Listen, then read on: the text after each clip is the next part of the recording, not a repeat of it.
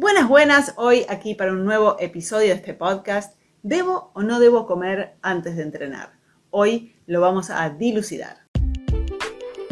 ¿Querés crear tu mejor versión y vivir la vida con tus propias reglas? Mi nombre es Laura Luis y quiero darte la bienvenida al podcast Energiza tu vida, el lugar donde vas a encontrar inspiración y estrategias para vivir una vida más feliz y saludable. Es una pregunta que siempre recibo.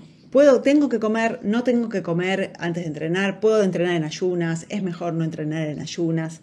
Y como todo, en la salud y el bienestar, como todo lo que siempre comparto, eh, me encantaría decir sí o no, o blanco o negro, pero siempre hay un, camino en el medio, siempre hay un gris. Y de eso se trata, eh, por eso es tan lindo poder eh, que existan esos grises, porque podemos ir adaptando la ciencia y las evidencias a nuestras necesidades y a nuestras individualidades. Así que hoy voy a compartir con ustedes varios eh, estudios que muestran algunas eh, similitudes, otros en, algunos casos contradicen otros estudios eh, y como siempre mi invitación es que podamos pensar por nosotros mismos y sacar nuestras propias conclusiones basado en lo que ya tenemos eh, como evidencia y no aferrarnos demasiado, no, no atarnos tanto a, lo que dicen los estudios científicos o lo que dice alguien más, porque eh, esta ciencia está constantemente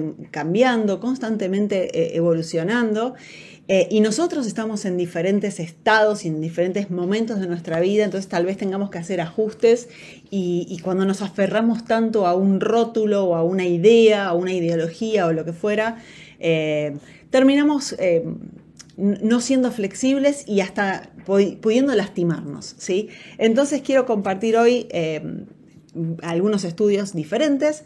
Para quienes están escuchando el, podcast, voy a dejar los links en la descripción. Para quienes lo están mirando, van a aparecer eh, los estudios. También voy a dejar eh, los links en la descripción. En realidad, lo que tenemos que pensar antes de decidir si vamos a comer o no vamos a comer, eh, antes de ejercitar, es cuál es mi objetivo qué objetivo estoy queriendo perseguir. Y es acá donde los estudios eh, por ahí varían un poquito, ¿sí? Si hablamos de quemar grasa, este estudio que voy a presentar, que fue un, metaanálisis, dice que estas evidencias muestran que entrenar en ayunas fomenta más la oxidación de grasas. ¿Qué quiere decir eso? Que tu cuerpo va a utilizar más sus propias grasas, va a quemar sus propias grasas cuando estás entrenando en ayunas, eh, opuesto a si estás entrenando en, en un estado alimentado, que tal vez el cuerpo utilice el combustible que está disponible en, sangre o eh, en, las reservas de, glucógeno. Pero obviamente acá hay un pero y como todo, siempre hay un, un contexto, contexto es todo, como siempre digo, depende de cuál es eh, las calorías totales que estás consumiendo durante el día. Si eh, entrenás en ayunas para quemar grasa, pero después consumís muchas más calorías o mucha más energía de las que necesitas, bueno, vas a seguir acumulando grasa. Entonces, tenés que tener en cuenta ese, ese factor. Por otro lado, eh, si lo que estás buscando es perder peso, en la pérdida de peso en general, sin mirar mucho eh, a la composición corporal, los estudios que, encontré, un metaanálisis de cinco estudios, que compararon ejercicio en ayuna con ejercicio en un estado alimentado en un total de 96 participantes, y ese estudio eh, lo que encontró fue que realizar ejercicios en ayunas no influyó en la pérdida de peso ni en los cambios de masa magra y masa adiposa.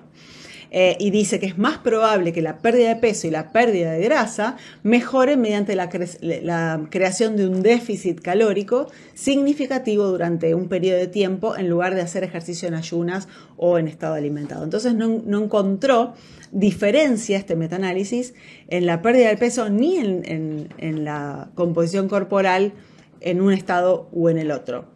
Lo que influyó acá sí fue el déficit calórico, o sea, estar consumiendo un poco menos eh, de calorías, de las calorías que necesitarías para eh, estar en, mantenimiento. Lo que sí mostró este estudio es que eh, existió una mejoría una mejora en la sensibilidad a la insulina. Entonces, si existe algún problema de origen metabólico, como resistencia a la insulina, diabetes o, algún otro problema metabólico, eh, realizar el ejercicio en ayunas tendría ese beneficio. ¿sí? Por otro lado, eh, hay, hay otro estudio que lo voy a mostrar acá ahora, que tampoco mostró ninguna diferencia. O sea, son dos estudios diferentes, uno es un metaanálisis, el otro no, y en ambos concluyen que no hubo diferencia en la pérdida de peso estando en ayunas o estando, habiendo comido antes. Ahora, si estamos hablando de, em, de performance en el ejercicio, y cabe aclarar que estos estudios que mencioné antes fueron eh, hechos en, personas que, eh, que, hacían actividad física de tipo aeróbico, ¿sí? Em, en relación a la performance, este otro estudio encontró que eh, no hay diferencia significativa, eh, comer o no comer, si el entrenamiento aeróbico dura menos de una hora. Pero sí se vio una gran diferencia eh, si el ejercicio dura más de una hora. Entonces, si el ejercicio aeróbico dura más de una hora, es mejor, según este estudio, comer antes de hacer ejercicio. Y en relación a la masa muscular, ¿qué pasa con la masa muscular?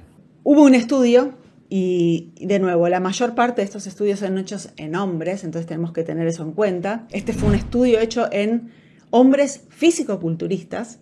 En la cultura islámica fue durante el eh, Ramadán, que es un, mes de ayuno de, la cultura islámica, y demostró que no hubo diferencia, no hubo cambio en la masa muscular habiendo estado en ayunas por tanto tiempo.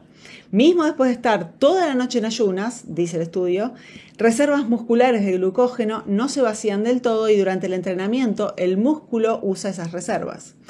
Eh, hay, hubo otro estudio que también mostró que eh, hubo mejores resultados eh, en, estado alimentado, perdón, no, no hubo mejores resultados en estado alimentado.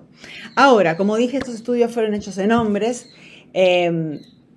La doctora Stacy Sims dice que eh, lo contrario. Justamente ella eh, siempre trae sobre la mesa que, la mayor parte de estos estudios son hechos en hombres, pero que para las mujeres, especialmente en la edad de premenopausia y menopausia, dice que la historia es otra. Ella dice que em, según, según ella, entrenar en ayunas puede estimular la producción de cortisol, lo cual nos pone en un estado de almacenamiento de grasa y en peligro de afectar el funcionamiento de las tiroides.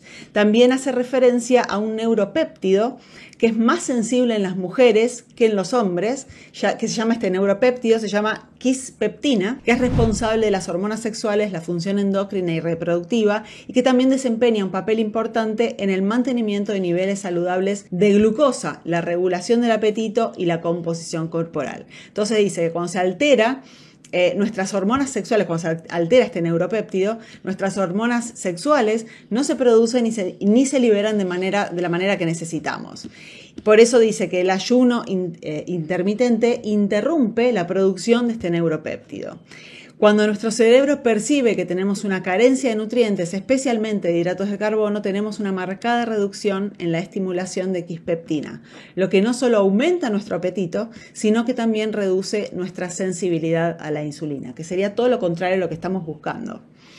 Esta es la razón por la que las investigaciones muestran que el ayuno intermitente tiene más probabilidades de causar intolerancia a la glucosa en mujeres, que, pero no en hombres. En hombres los hombres se dan bien. ¿Qué pasa? Entonces ella dice, ¿qué pasa cuando superponemos el estrés del ejercicio? Porque el ejercicio es un estrés, al estrés eh, de, la vida y al estrés de no darle al cuerpo el combustible que necesita. Dice ella, que las hormonas del estrés, como el cortisol, aumentan aún más y a medida que aumenta ese estrés, mantiene alto el impulso simpático, o sea, este estado de lucha o fuga, y reduce nuestra capacidad, obviamente, de relajarnos.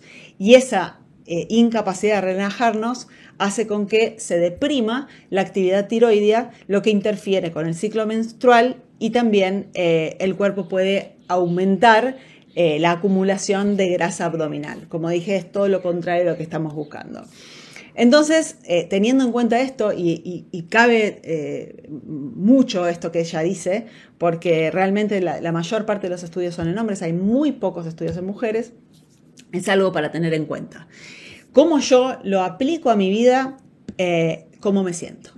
Hay veces que como antes de entrenar, hay veces que perfectamente puedo entrenar en ayunas y no siento que me impacte. Lo que sí, me aseguro de haber comido bien eh, en la cena, la última comida que haya hecho el día anterior, yo entreno a la mañana, y de comer eh, dentro de la próxima hora eh, de, haber entrenado. Entonces, como siempre, contexto es todo, depende del caso, depende de, varios factores como vimos acá, y, lo que debemos hacer es escucharnos más, y, entender qué es lo que nos está pasando. ¿Me siento bien entrenando en ayunas? Entonces, en mi opinión, continúa haciéndolo. Puede ser que a veces tengas hambre antes de entrenar y que tu performance se vea... Eh, perjudicada, bueno, puede ser también. Entonces, escuchar al cuerpo es lo mejor que podemos hacer ante tanta contradicción o ante diferentes opiniones y diferentes evidencias, ¿sí? Eso es lo que yo aplico a mi vida, no solamente con el ejercicio, sino con absolutamente todo lo que hago para mi bienestar, es entender escuchar y estudiar, indagar las evidencias, pero también cuestionarlas y reflejarlas o ver qué pasa en mi cuerpo en relación a eso que estoy queriendo implementar o hacer. Así que te invito a que vos también hagas lo mismo. Si no seguís este podcast, seguilo, bajalo, haz el download, déjame un comentario, déjame recomendaciones, sugerencias que siempre estoy escuchando a mis seguidores, incluso para poder crear más contenido de calidad para vos. Nos vemos en el próximo episodio. Y ahora contame de vos. ¿Tuviste algún insight? Deja tus comentarios, compartí el podcast y no dejes para mañana lo que puedes hacer hoy. Anda ahora y energiza tu vida.